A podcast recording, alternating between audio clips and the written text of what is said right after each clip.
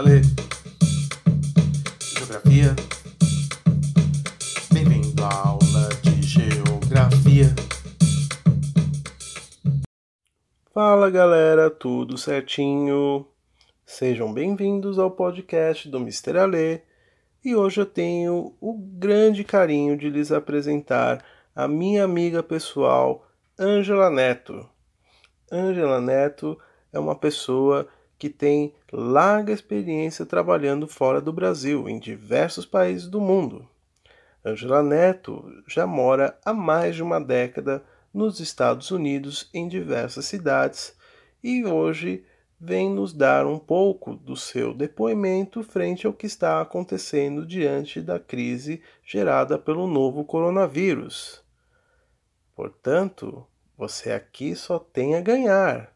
Então, galera, vamos lá!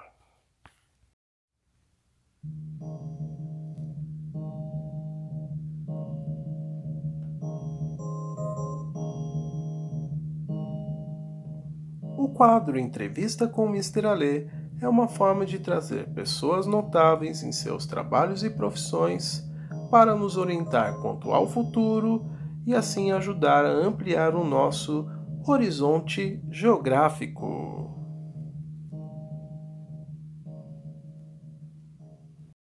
Angela Neto, é uma honra tê-la aqui em nosso podcast. Seja bem-vinda. E para nós começarmos, eu quero que você nos conte um pouco em quais países você já morou a trabalho no exterior. Oi, Ale, tudo bom? Prazer meu estar aqui com você. Bom, eu sempre morei, morei fora, morei em vários países. O primeiro de todos foi na Inglaterra, onde na verdade eu fui estudar inglês, eu fui aprimorar o meu inglês, tá? Uh, depois eu fui para a Noruega.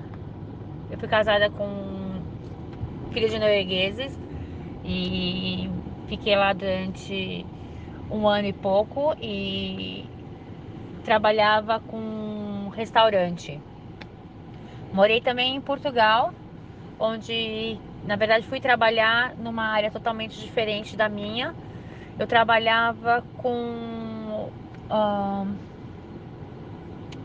meu Deus do céu, esqueci a palavra Eu trabalhava em greenhouse, que é uh, estufa, estufa de flores, tá bom? Eu tinha produção de flores, era da, da minha família, na verdade, que tem uma família em Portugal, e a gente vendia flores.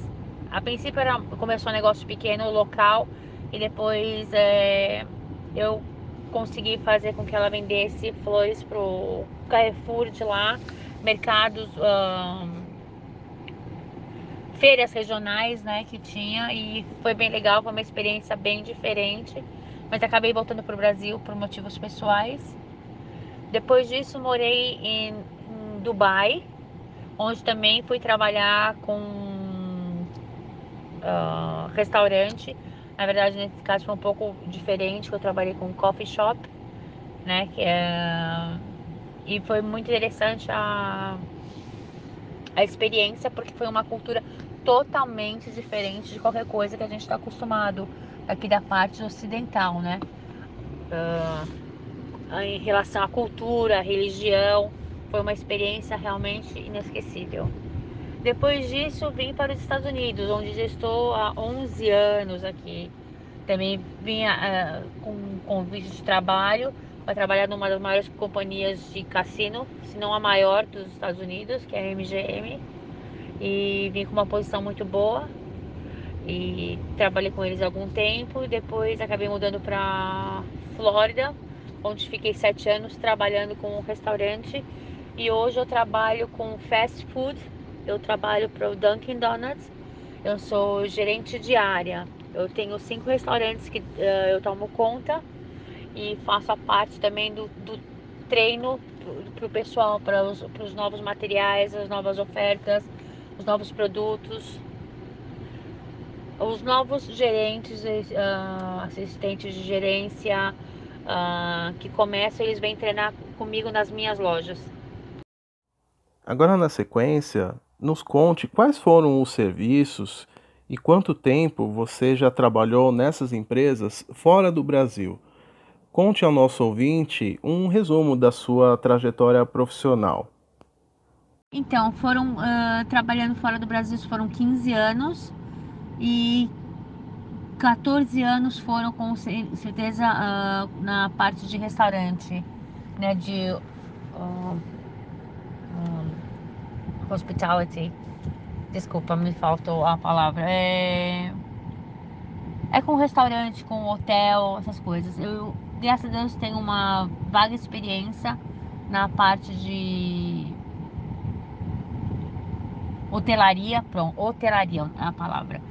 Uh, porque a hotelaria não res, uh, resume só no, no, hotel em si, né? Qualquer restaurante, bar, essas coisas também faz parte da hotelaria. Uh, eu tenho experiência com restaurantes de, restaurantes de rua, que restaurante de rua o que, que é? É quando a pessoa vai e dirige para um específico restaurante. Uh, porque eles querem comer a sua comida. Depois tem outros tipos que eu trabalhei. Eu trabalhei com restaurante dentro de cassino, que é, não é só o hotel, é o cassino, onde as pessoas, na verdade, ou elas pagam para comer, ou elas têm a comida dela paga pelo cassino.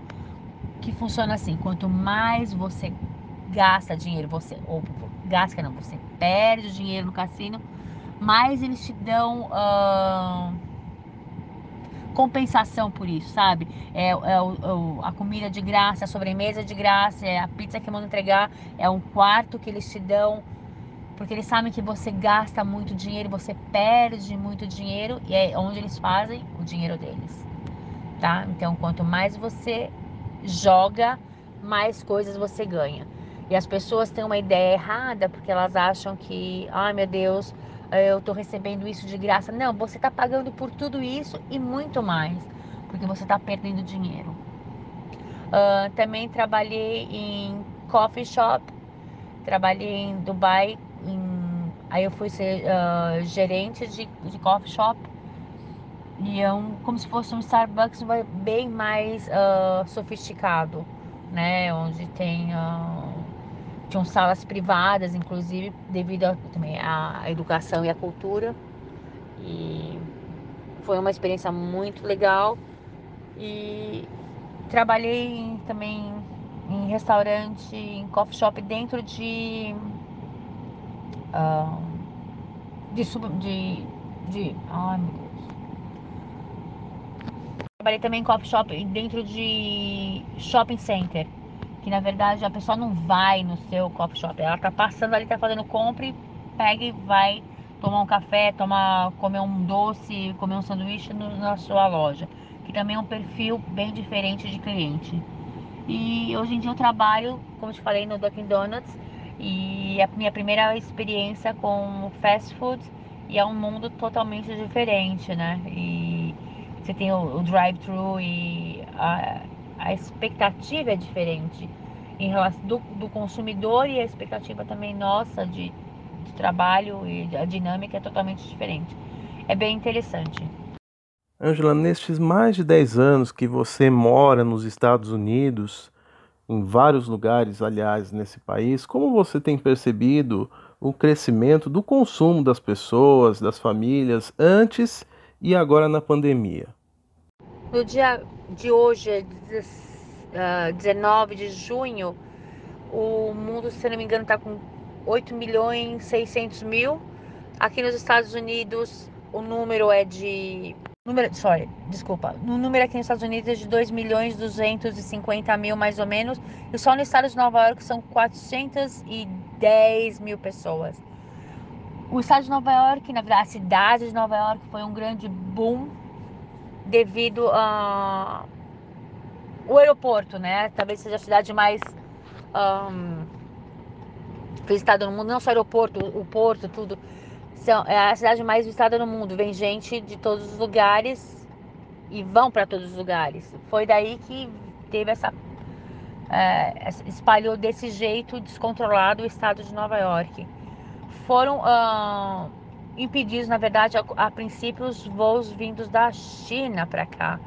Mas o pessoal que veio infectado, na verdade, para cá veio da Itália, não da China. E isso foi, foi interessante, porque talvez foi banido a parte. Uh, deviam ter banido todos os voos internacionais e não foram, né? E na verdade o nosso governador Andrew Cuomo, para mim ele é sensacional. Eu gosto muito dele, ele é uma pessoa muito sensata, sabe muito o que está falando. Ele é, ele é realista, ele é dedicado, ele é preocupado com o Estado, ele é preocupado com a saúde. Ele faz tudo que está possível nas mãos dele para tomar conta do Estado. E graças a Deus tivemos ajuda também dos estados vizinhos de New Jersey, Massachusetts, Connecticut, quando a gente estava no estado de emergência aqui, eles mandaram ajuda. O, o, presidente dos Estados Unidos, Donald Trump, mandou ajuda, mas é, na minha visão, ele não fez mais que obrigação, porque ele é o presidente dos Estados Unidos, né? E nós somos parte dos Estados Unidos, então ele tem que ajudar mesmo, não tem essa. E todas as, os, as projeções que foram feitas de uh, ventiladores, uh, leitos, tudo tal, foram baseados nos números dados pelo governo do Donald Trump. Foram eles que passaram todos os números, as estatísticas do que deveria ser feito do tal. Então, quando o governador começou a pedir ajuda, Donald Trump chegou a falar que uh, o governador estava maluco, que não sei o que lá, que não tinha condição, mas tudo foi baseado nos dados dados pelo próprio governo do Donald Trump. Tá? Então, uh, tudo que o, o Como fala, e eu acho que ele tem razão, ele é muito sensato.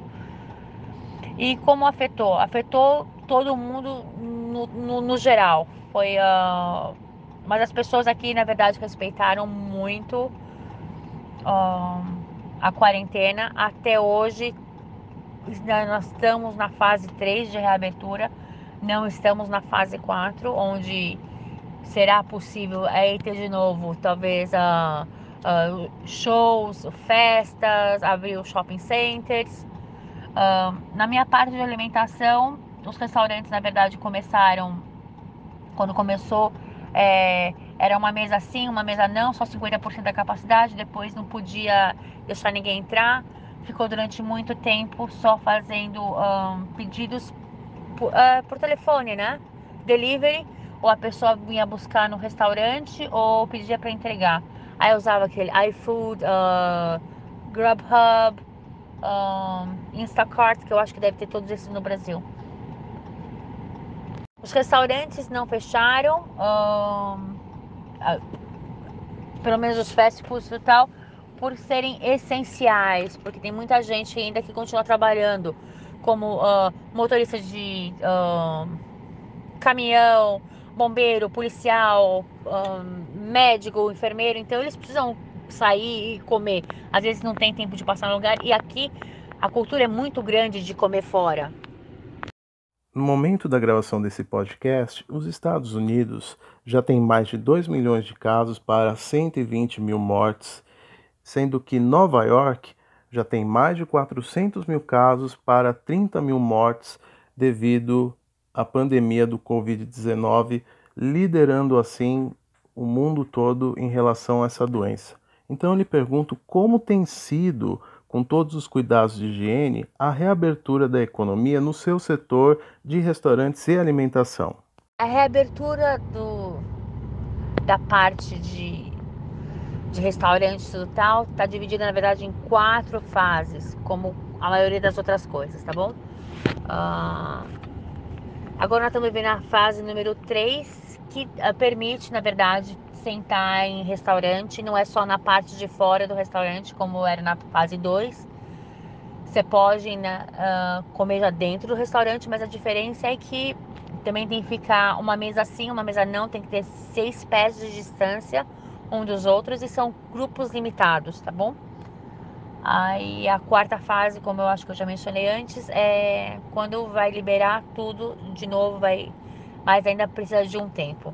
Eu sei que, se eu não me engano, a Flórida pelo que eu estava vendo, uh, reabriu os restaurantes na parte de Orlando, que eu tenho amigos que moram em Orlando, e tiveram que re, é, refechar devido ao aumento de, dos casos de novo. Devido aos protestos depois da, do assassinato do George Floyd, por causa dos protestos, os números voltaram a crescer mais uma vez. Então, isso em alguns lugares foi alarmante. Graças a Deus, o estado de Nova York está tá bem controlado com isso e abaixou, mas alguns outros estados que estavam uh, já reabrindo tiveram problemas uh, sérios por causa dos protestos, que na verdade totalmente válidos, que é um, é um absurdo, né? Tudo isso que está acontecendo parece que é o, é o final do, do mundo mesmo e muito assustador tudo. E por último, Angela, na sua opinião, os Estados Unidos continuarão a ser considerados como um lugar de oportunidades para os imigrantes do mundo todo que migram para esse país em busca do sonho americano. Ainda podemos entender que os Estados Unidos é a terra da liberdade?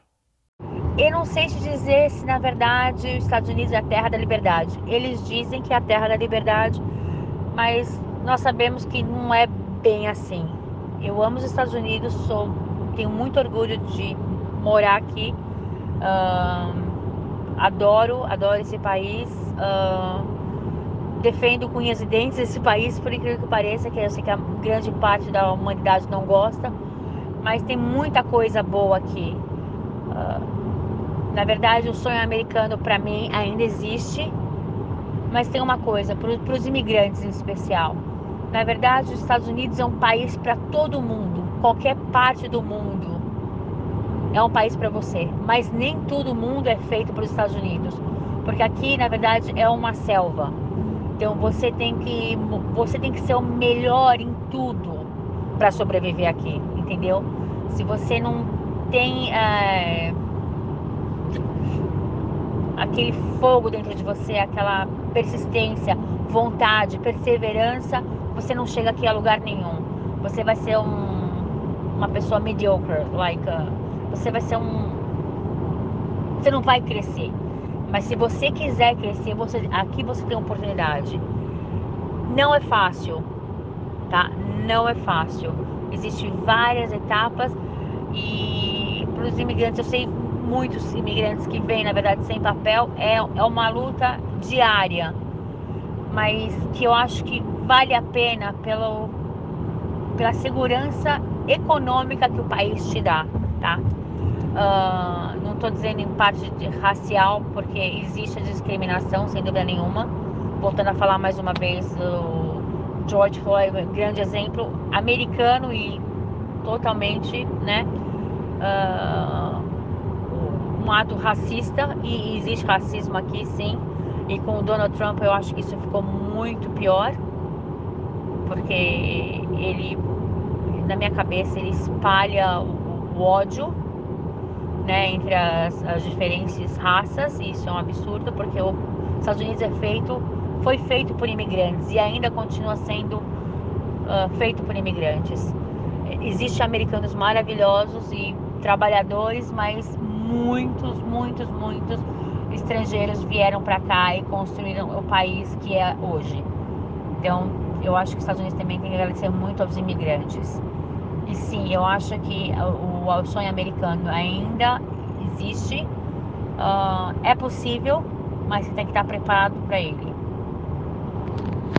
E agora vamos para o momento Curiosidade Geográfica, para logo mais voltarmos à entrevista com a Angela Neto. Momento Curiosidade Geográfica em 3, dois, um, vai!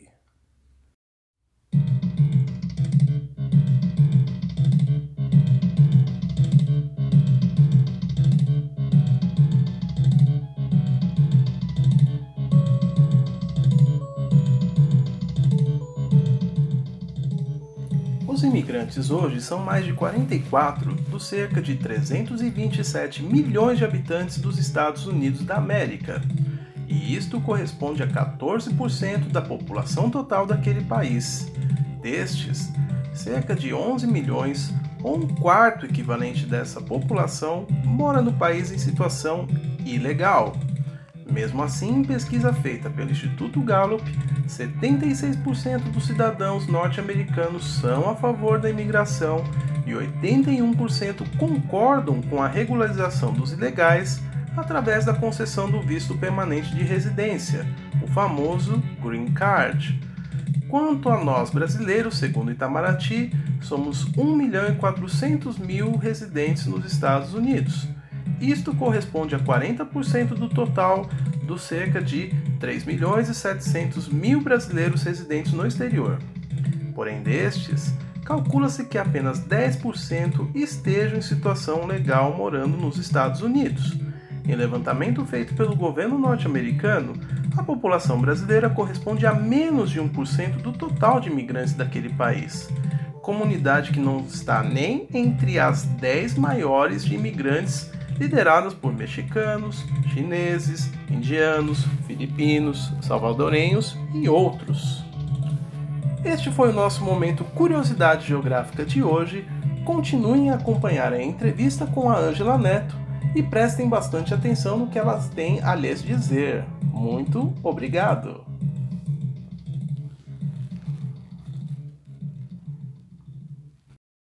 Ângela, muito obrigado pela sua participação no podcast do Mr. Ale.